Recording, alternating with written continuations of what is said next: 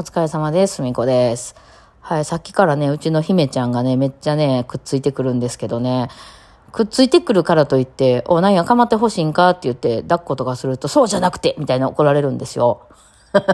で、あの、多分くっついてたいだけなんかな。いや、わかんないけどね、猫の考えてる方はわかんないけど、なんかこう、あの、意思の疎通が全然できてない感じでね、またね、ちゃうからね、人と人間やからね、あの、猫が時々歩いてきがてら、スリスリってこう足とかにこう、あれ結構ね、あの気持ちよくて好きなんですけど、あれ人で考えるとね、その、こうくっつくってもうかなり人と人やったらもうそれってその家族とか、あの、恋人とかいうレベルになるじゃないですか。その、くっついてくるってもう、お父さんでも嫌ですよね、みんなね。そだから、あの、かなり人で考えると、その、くっつくっていうのってかなりの親しみになるんですけど、多分猫そこまでじゃないような気がするんですよね。なんか、わかんないけど、これはもう想像やけど、猫がスリスリってしてくるって、あの、おはようとか、それぐらいなんちゃうかなっていう、なんか、とか、なんか、元気？みたいな、なんかそういうぐらいの、なんか逆にだから喋らへんからね、猫はね。あのーなんていう、そういう、あの、最近どう？とか言うて喋れるわけじゃないから、もうそういう感じで、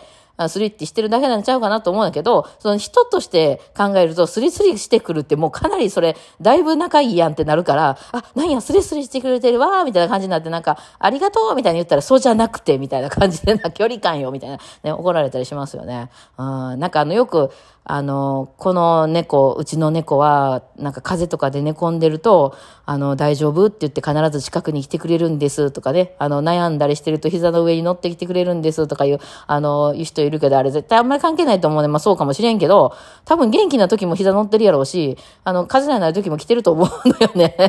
だからわからないけどね、まあそう、ほんまにそういう人もいるんかもしれんけど、でもほら、人間ってやっぱりなんかそう思いたいところもあるし、あの、特にそういう時に記憶に残ってるからね、自分がしんどいなっていう時に来てくれるみたいな記憶に残ってたりするから、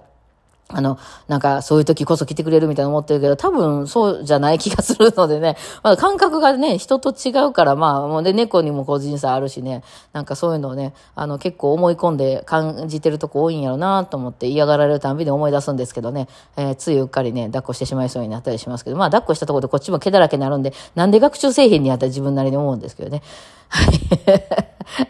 えーそう。で、昨日、昨日は配信させてもらってたかな。ちょっとあの、アレンジしながら配信してたんですけど、ここのとこね、ちょっとその量が増えてきたので、アレンジ依頼もそうなんですけど、YouTube とか出すにしても私全部譜面を起こすんで、で、その時に、そのハモリとかを書くときに、あの、もうちょっとこう、なんていうの、あの、作業効率上げたい。うん。やっぱりその、例えばその一つの一曲のたった3分4分の曲ですよね。ポップスとか一曲もんって動画に上げるような長くても5分ぐらいの曲のために、あの、結構ゆっっくり書いてたら、2日3日かかってしまうんですよね。うん、たかがバイオリンを何パーとか書くだけでも。だってやっぱりその考えないで、まあ、まず楽譜に起こすことからしてバイオリン譜面がないから、あの、起こしたりしてるし、えー見やすくね、バイオリンで弾いてる音域でね、かあのね揃えてやったりしてるし、で、そこで、あの、やるときにどうしてもね、やっぱりクラシック思考が抜けなくて、あの、クラシック思考というかライブ思考かな。その、やっぱり人前で弾くっていうことを今まで長いことやってきたから、あの、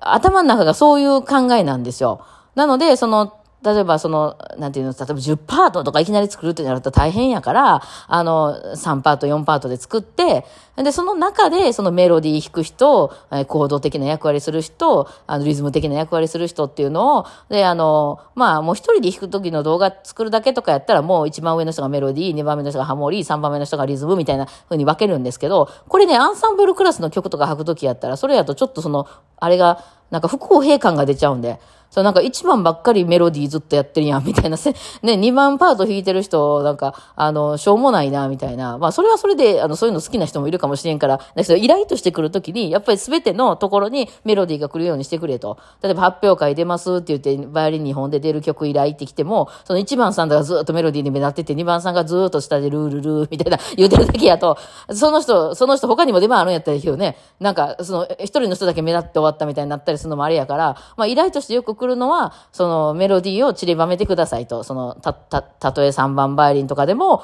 なんかこう、参加して、自分で一人で家で練習するときも、何の曲弾いてるか分からへんなみたいなじゃなくて、その、なんていうの、メロディーが来るようにしてくださいみたいに言われることが多いから、こう結構散りばめるんですね。そうなってくると結構カオスになってきてですね、あの、え、これ誰がこれ回ってなんかちょっとこの人リズムばっかりになってないかなみたいな。じゃあこっちメロディー回していこうかなみたいなね。うん、これはまあだから本番を、まあその、なんていうの、えっ、ー、と、リアルで弾くっていうことを前提に考えてる頭なんですけど、よう考えたら自分でアレンジしてる時って あの、そうしなくてもいいわけで、あのー、録音とか、例えばさ、配信で使う音源を、あの、 MIDI 音源作ってる人とかっていうのって、うん、多分そうじゃないと思うんですよね。多分、あの、まあ、録音なんかその、受験の録音なんかもそうなんですけど、思うのは、あの、この2番の、その盛り上がるサビのとこだけハモリつけたいとか、まあ、バンドとかでもよくありますよね。ずっとボーカルさん一人で歌ってるけど、その一番盛り上がってくるとこだけ、あの、なんか、後ろにコーラスみたいなのが入るみたいなね、そのハモリが入るみたいな。うん。でも、その、例えばそのパートを一つのパートとして独立してしまうと、その人一番初めからずっと休みで、その一番最後ら辺の一番盛り上がってたこの4小節間だけハモリ、あの、演奏する機会があるみたいになっちゃうじゃないですか。だから、その、本番でリアルで、その、本番それを演奏しようと思うと、そういうパートはまずいんですよ。あの人ずっと休んでるやん、みたいな。で、練習する方もしょうもなかったりするしね。うん、なんかもうちょっと出番あったらええのにみたいになるから。なんですけど、あの、録音の場合は別にそれはそこだけ撮ればいいわけなんで、その、私もその CD 撮ってる時に思ったのそうそうかそうか、ここだけ撮ればいいんやなと。で、うん、だからリズムの人はずっとリズムしてても、なんなら、あの、そのコピペができるんで、音楽、あの、あの場合やったら、パソコンでやる場合やったらね、えー、このパターンをずっと繰り返すっていうんやったら、もうずっとそれコピペしていったらええし、えー、ベースの人はもうずっとベース弾いとったらええし、なんかその途中で、シャーンっていうのが一発入れたかったら、シャーンっていう鈴を一発だけそこ入れて、それ、それが一つのパートでもいいわけなんですよね。うん、だから、あ、そうすればいいねなと思って。だからもう完全にこれはもう録音能の方に行けばいいねなと思って、あの、最近よくやってるのは、まあ、バイオリン3パートで書いてくださいみたいな選んだ場合やったら、バイオリン1、バイオリン2、バイオリン3っていう、あの、まずパートを作って、うん。で、その次に、バイオリン A、バイオリン B っていう、これはハモリの人なんですよね。うーとかわーとか後ろで言ってる伸ばしの人のパート。うん、これはコード感を出す A、B さんなんですよね。で、もう一個ぐらい、リズムとか、そういうちょっと後ろで、あの、なんていうの、あの、メロディーとは違う、あの、あの、パートをやってる、あの、なんかそういうメロディーラインを弾いてるっていうところね、なんかバイオリンアルファ、バイオリンベータみたいなのを作って、えー、そのもう、その役割だけをやらすっていうね。うん、あの、風なのを作り始めて、そうするとね、あの、思考あんまり考えなくてもなんかこう、あの、雰囲気だけでファーっていけるようになって、早くなったんですよ、逆にね。うん。だからなんか、あ、あの、ちょっと最適化をね、していってるところなんですけどね。うん。ただ実際のアンサンブルでそれしようと思うと、野間市の人は延々とに、あの、え全音符しか弾いてませんみたいになるので まあそういうアンサンブルがあってもいいですけどね。うん。だからまあ実際のオーケストラなんかはそんなことは絶対ないですよね。いろんな役割が回ってくるっていうふうに、もちろん長い休みとかもありますけど。ね。だからその、こういうパートの割り振り大変やなと思ってね、あの、時々うちのライブにも遊びに来てはる加藤大樹さんっていうあのね、打楽器奏者の作曲者の方が、あの、よく時々言ってはりますけど、あの、打楽器パートってめっちゃ譜面作るの大変そうですよね。あの、オ OK で。っていうのは、その、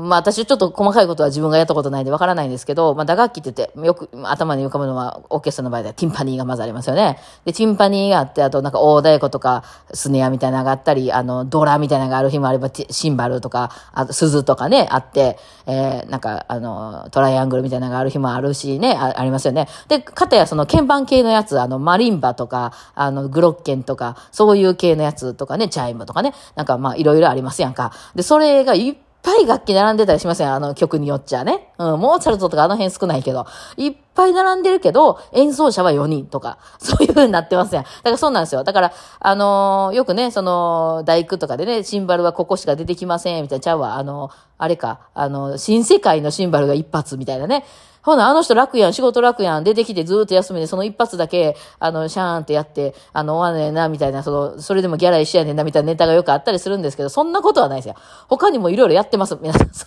そんなことしてたら、あの、打楽器奏者だけで20人とか呼んでこなあかんくなると思うんで、えー、そんなことはないです。だからみんな組み合わせるんですよ。その、被らないように、あの、シンバルの人は、この時は鈴やってて、こっちの時は打楽器、あの、じゃあ大太鼓やってて、みたいな感じで、組み合わせるんですけど、楽譜はバラバラに存在してたりするんですよね。うん、まあその、ね、大、加藤大樹さんみたいに、その、打楽器のこと分かってはる人が書くときは多分ある程度まとめたりとかしてくれてはるんやと思うんですけど、まあ全部が全部打楽器のこと理解してる作曲者ではないとは思うから、そうなってくると、はい、タンバリンの楽譜です、あの、シンバルの楽譜ですって一枚一枚こう、バイオリンの楽譜、クライネット楽譜みたいな感じで別に書きますよね。そうなってくると、その、これとこれとこれとこれを受け持ってますみたいな、被ってない場合はね、っていう人は、その、移動もしてるしね。で、その、打楽器って置いてあるから、その、一楽章は、あの、の初めの部分をこう弾いてて、この、これを、あの、A から B までの間、あの、マリンバをひとしきりしたら、その後こっちに移動してきて、あの、あの、あと、あの、何、何だっけ、チャイムを、あの、何、何小節かやった後に、もう一回またマリンバのところに戻ってきて、マリンバやるんですみたいなことがあるわけですよ。そうなってくると、その人はマリンバの譜面と、そのチャイムの譜面とか、あの両方持たなあかんわけで、で、チャイムのとこに行ったら、チャイムのとこに譜面が置いてあって、パッて歩いていったら、今どこ？みたいな話になるじゃないですか。ね、す、べ、てにガイドが書いてあるわけでもないから。うん、だからそれめっちゃむずいと思うんですよね。で、行ったり来たり行ったり来たりとかね。たまにひどい時とかってもう、その、予算の問題で、ちっちゃい規模のコンサートとかやったりとかしたら、あの、なんか一人でね、二発叩いてたりとかありまして、ね、あの、大太鼓を叩きながら、お尻で鈴をシャンシャンやってるみたいな。うん。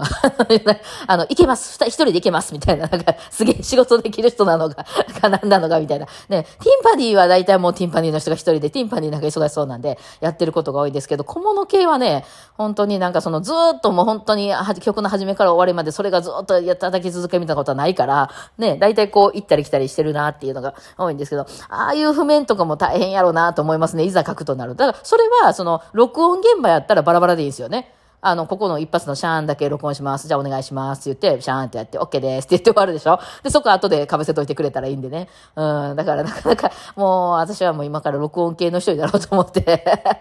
開けてきたら結構なんかこう早くできて頭も整理されて分かりやすかったですね。まあ、この辺も私も誰に習ったわけでもないので、いろいろ試行錯誤でね、今やっていってるとこですけどね。はい。まあ、そんな感じで、ね、えー、今日も外は暑かったですね。ちょっとやられてましたけど、さっき。うん、ね、えー、もうちょっと頑張って水飲んでやろうと思います。あ、子供の誕生日とか言って送ってくれた方ありがとうございました。助かります。ではでは今日はこんな感じでお疲れ様でした。